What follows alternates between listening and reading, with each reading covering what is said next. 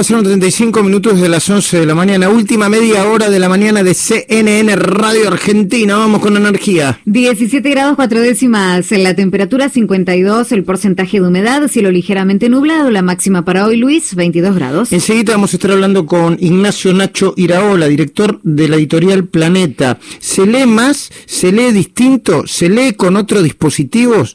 ¿Hay una eh, nueva manera de leer a partir de la pandemia y con la nueva normalidad, eh, las redes sociales, las vías de comunicación ahora. El Twitter arroba CNN Radio, ARG, el Instagram arroba CNN Radio Argentina, nuestro Facebook arroba CNN Radio Argentina. También nos pueden escuchar online en nuestra web www.cnnradio.com.ar y se pueden bajar la aplicación CNN Radio Argentina. Y también habría que preguntarse, ¿se venden más libros? Eh, ¿Se vende más ficción?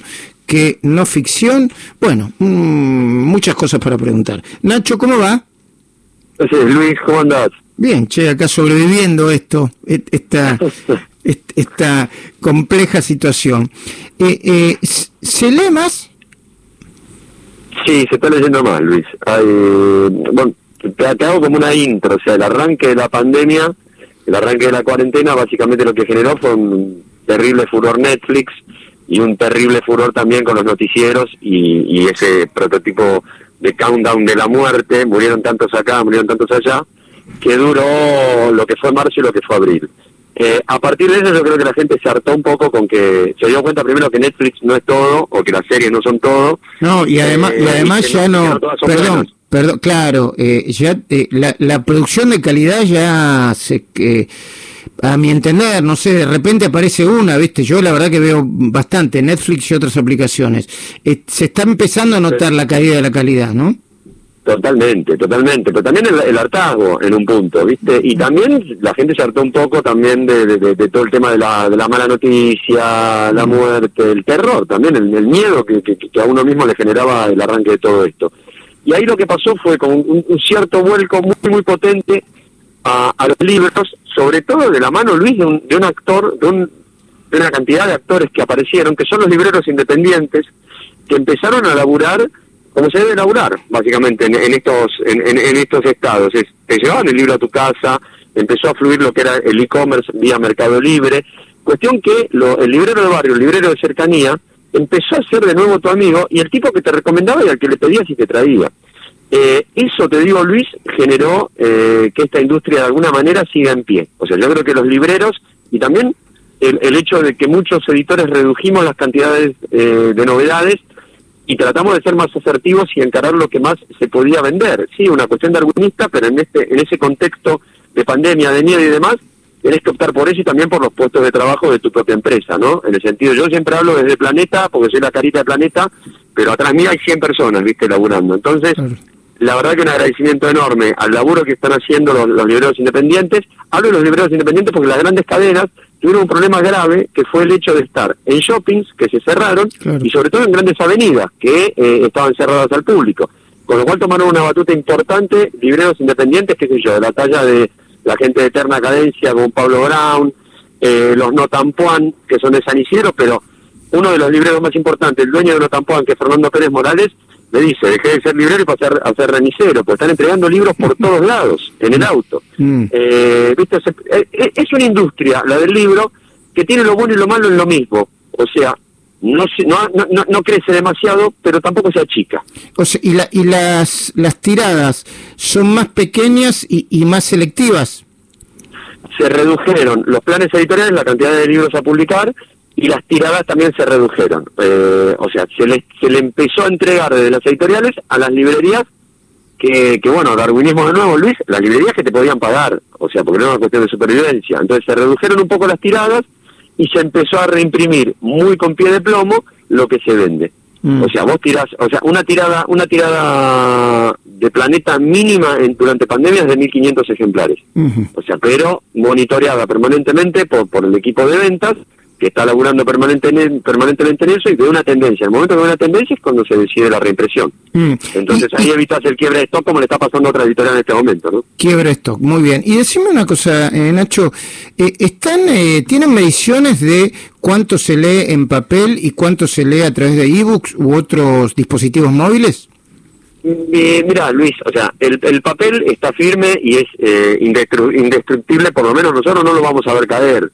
O sea, me parece que es algo que en algún momento se va a pasar a lo digital, pero falta mucho. O sea, lo que vol- le- creció muchísimo el libro digital en el arranque de la pandemia, pasó de 1 a 4, Mm. ponele, Mm. pero cuando en, en- en márgenes que son muy pero muy muy bajos lo que se mantiene lo que crece y lo que se está moviendo muy bien es el papel y sobre todo los libros de fondo o sea libros que, que, que la gente había postergado su lectura o no había leído aún entonces el fondo de las editoriales pasó a tener una importancia muy muy potente cuando siempre era un 50% entre lo nuevo que estabas publicando y tu fondo editorial Mm. ¿Qué libros están leyendo de tu editorial? de mi editorial mira estuve leyendo originales hasta hoy Mm. Eh, y leí el original de tres tanques que estamos los originales de tres tanques que estamos por publicar ahora uno que se publica ahora eh, pasado mañana mañana perdón que es el duelo el décimo libro y el nuevo libro de Gabriel Rolón Mm. que yo creo que en este contexto un libro sobre el duelo yo creo que va a ser probablemente el libro más vendido del año pero por lejos Mirá abrumadoramente Mira vos.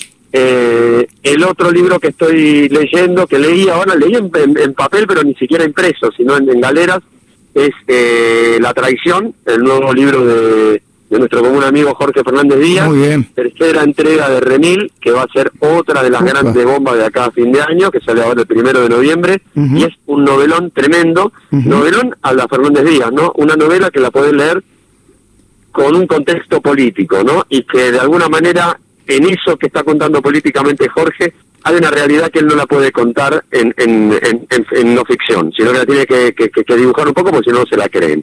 Es tremenda la novela de Fernández Díaz y la recomiendo ya. Y el tercero que estuve leyendo es una, una biografía sensacional, Luis, te juro por Dios que, que hasta te emociona, que es para mí la biografía definitiva de Carlos Gardel, escrita por Felipe Piña Uy, una bien. biografía que le insumió tres años a Felipe eh, y realmente es la biografía definitiva de Carlos Gardel. Eh, esos son los tres libros que estuve leyendo hasta ahora en papel, en galeras, para, para eh, más, la- más en plan laburo, con disfrute obviamente, porque disfruto leer estos tres tipos, pero pero en papel. Escuchame una cosa. otro- después también estuve leyendo muchísimo, leí el nuevo libro de Camila Sosa Villada, que me pareció ¿De qué- un, un hallazgo, un hallazgo, la novia de Sandro. Ajá.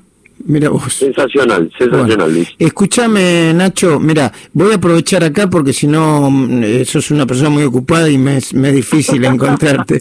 No. Ah, seguro, eh, estoy en casa. Estamos trabajando para, mm, para fines de noviembre en, en una edición extraordinaria de la Feria Leer y Comer, ¿eh? no presencial, sino virtual, sí. Eh, Impresionante. con el concepto de ir para adelante, vamos para adelante. Así que te encargo. Primero me gustaría que estés vos en una de las charlas virtuales para que nos cuentes cómo, cómo está cambiando el hábito de lectura y si se está incrementando y todo esto que nos, nos venís contando. Contá conmigo, como siempre, Luis. Bueno, después te, te lo encargo, por favor, le voy a meter un, un mensajito a Gabriel Rolón para, para, la pres- para una de las presentaciones Sí, de su libro. ¿eh? Así Eh, será, así eh, será. El duelo. Ten- eh, a, a nuestro común amigo Jorge Fernández Díaz lo internamos juntos, si te parece, con el tema de la traición. ¿eh? Sí, Bueno, muy bien. y ya tenemos tres charlas aseguradas, ¿qué te parece?